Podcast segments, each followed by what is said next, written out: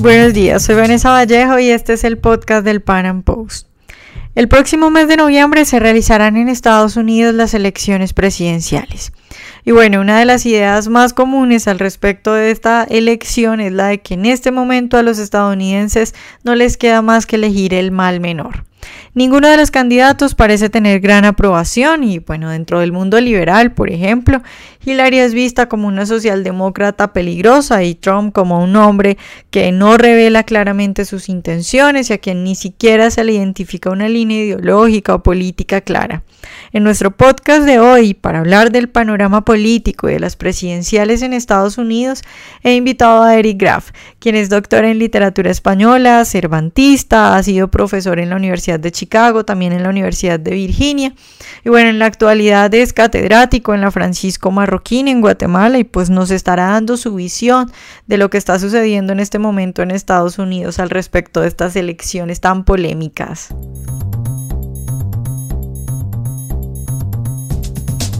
Eric, pues primero que todo, muchas gracias por estar acá y, bueno, ¿cómo estás? Estoy muy bien, es un placer. Bueno, Eric, yo quiero empezar pidiéndote que nos hagas una breve presentación de los dos candidatos principales que se están disputando la presidencia de los Estados Unidos. ¿Cuáles son las propuestas básicas de Trump? ¿Qué es lo que propone Hillary? Bueno, por supuesto, ¿qué opinión te merece cada uno de estos personajes?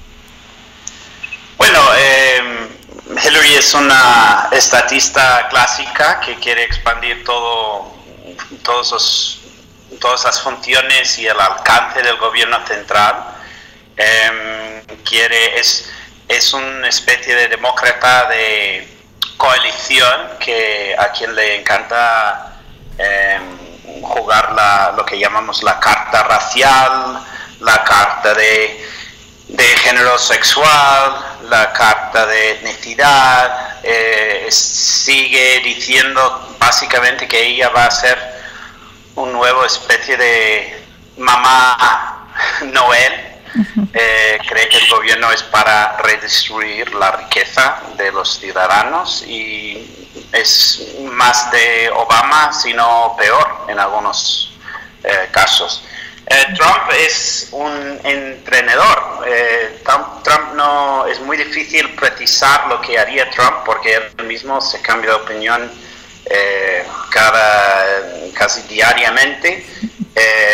siempre está intentando medir el viento, digamos, de la opinión pública, pero tampoco lo hace muy bien y como entrenador su, su su experiencia delante de las cámaras y en la vida pública es, eh, se basa en su potencia de escandalizar.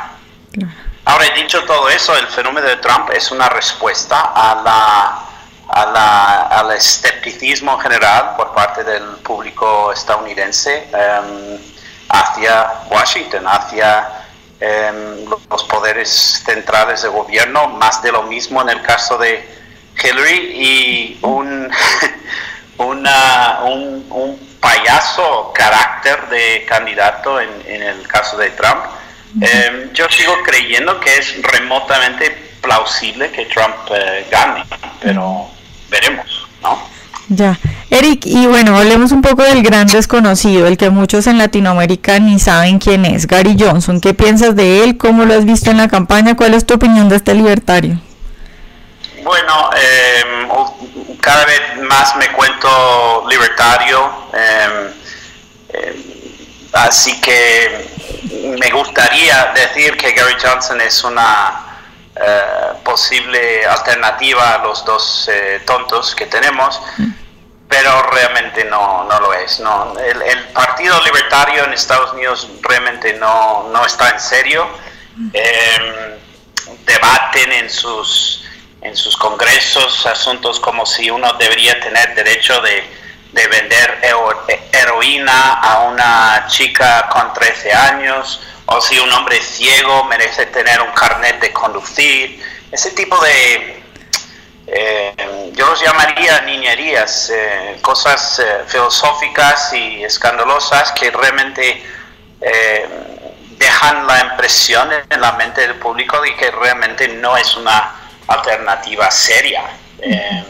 Y es, un, es, es una verdadera tragedia a mi modo de ver porque entre las últimas décadas de elecciones en Estados Unidos, esta sería realmente la mejor oportunidad para un candidato de otro partido, eh, al menos alcanzar, eh, participar en, los debates y de alguna manera diseminar sus ideas desde una plataforma mucho más pública.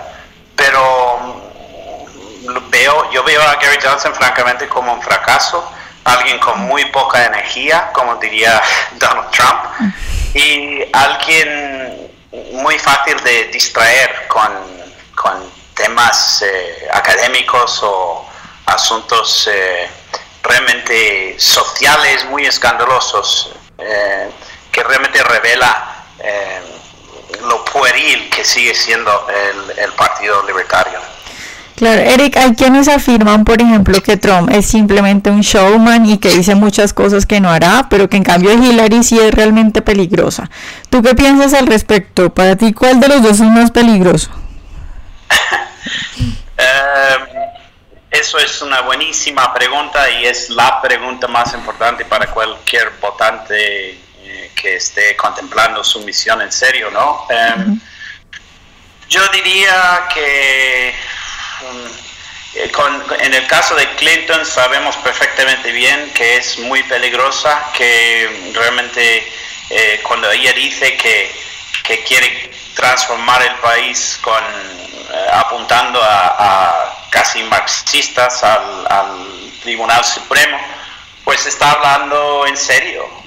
Así que es, es, algo que deberíamos todos poder reconocer y no nos debería sorprender para nada. En el caso de Trump es muy difícil porque otra vez no, no es un político profesional, así que no sabe cómo eh, establecer eh, cierta línea o cierta postura política y mantenerse fiel a esa, esa idea.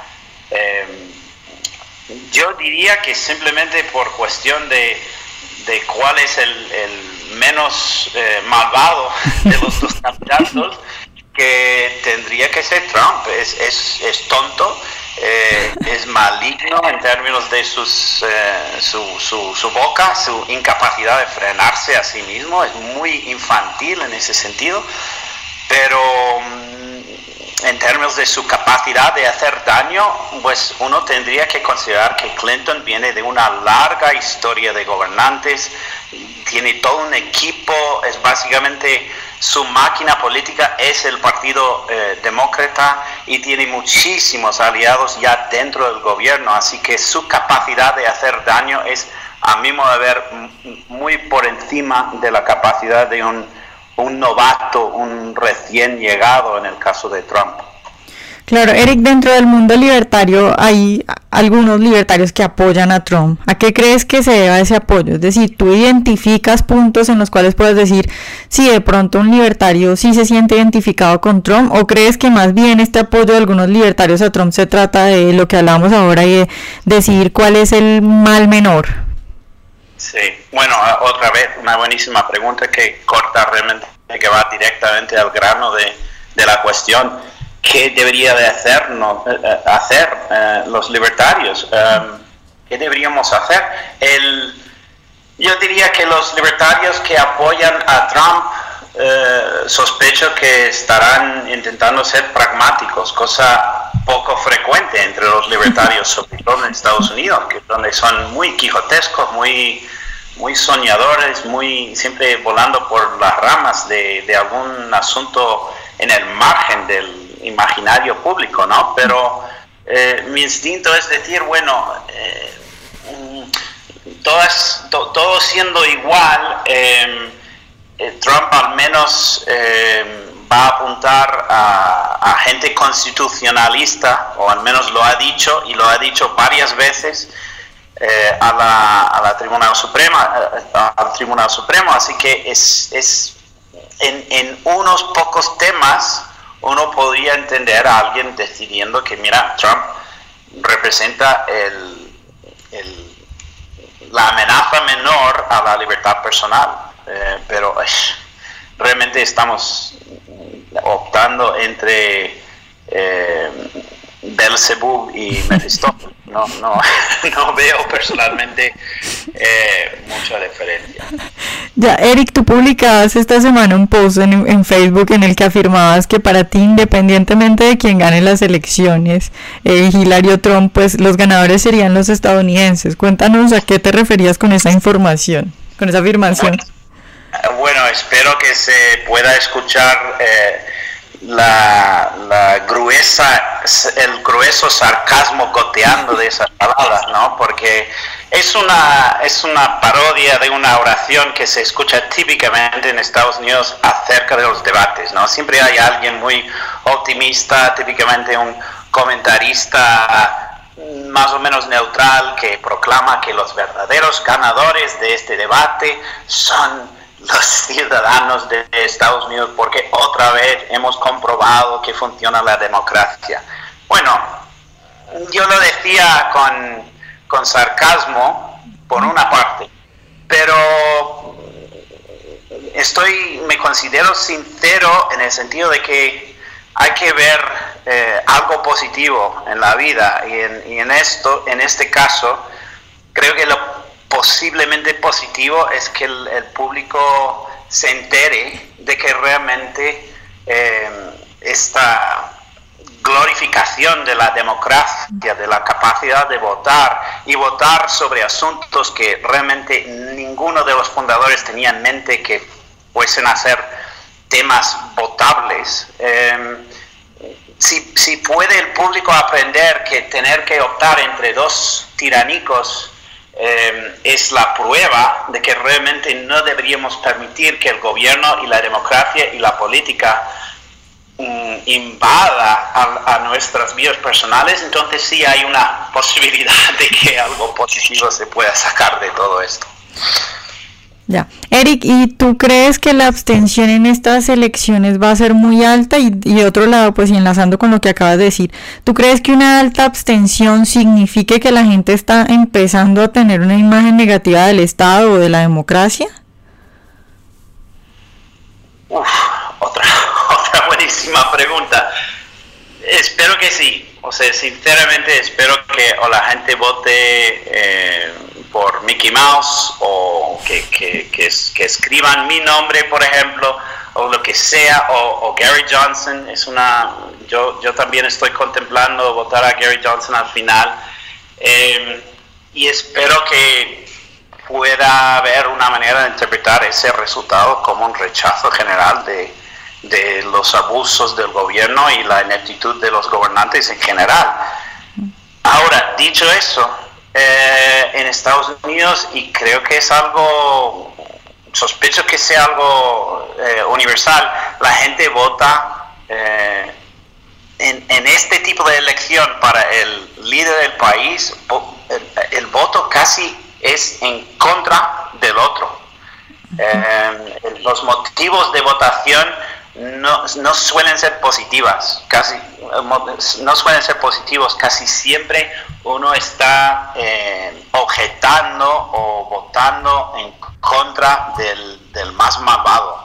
Entonces yo, yo dudo que este caso vaya a ser muy distinto. Eh, sospecho que eh, la tasa de participación va a ser más o menos igual en torno a 50-55%. Em, pero veremos. Buenísima pregunta. Eso realmente no sé.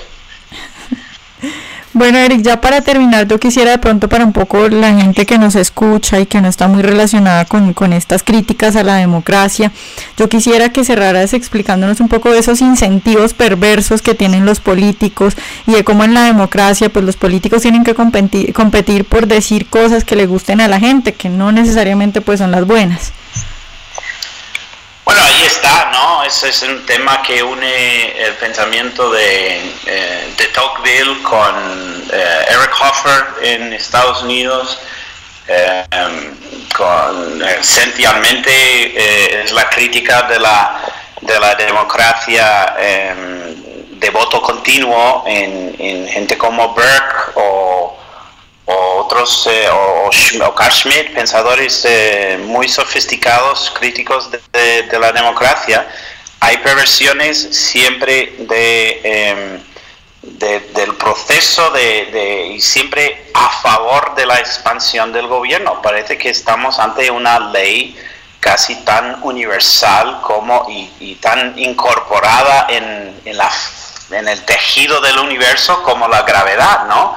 El gobierno siempre se expande, el gobierno siempre encuentra a nuevos, eh, nuevos eh, siervos a quienes atender, ¿no? Esa capacidad de siempre premiar. Eh, os recomiendo a, tus, tu público y, a ti mismo buscar Hillary Clinton, eh, Christmas, eh, que es eh, Navidad en, inglés, y encontraréis un anuncio realizado para su campaña de, creo que en, contra em, Obama, de, hace como seis años algo así, en el cual ella está sentada al lado de un árbol de Navidad y hay una serie de regalos por debajo del árbol y en cada caso son regalos para la gente de Estados Unidos, ¿no? Y son todos regalos de cosas eh, gratis, ¿no?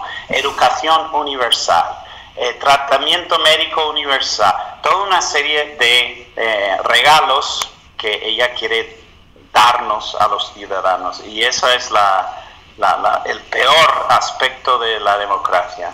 Ahora, dicho todo eso, también es verdad que casi al igual que entre estos dos candidatos, en términos de sistemas de gobierno, mm, tenemos que optar entre eh, el, mal, el gobierno, el sistema malo y el peor. Eh, y yo no sé quién lo dijo, que sospecho que Churchill o algo así, la democracia es eh, el peor sistema de gobierno, salvo en comparación, comparación con todos los demás, ¿no? Em, así que en Estados Unidos seguimos con un experimento eh, de más de 200 años, cada vez viniendo eh, a algo peor, a mi modo de ver, em, y casi comprobando eh, la crítica tradicional de la democracia, pero así son las cosas.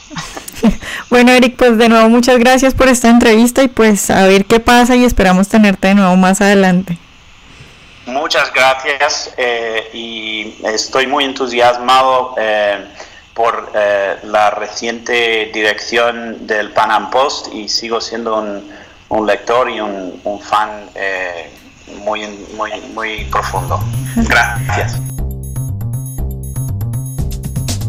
Pues yo quisiera cerrar este podcast con una frase que me pasó Eric cuando le pedí la entrevista, eh, pues a propósito de lo que está sucediendo en Estados Unidos, es una cita del Quijote y pues dice lo siguiente.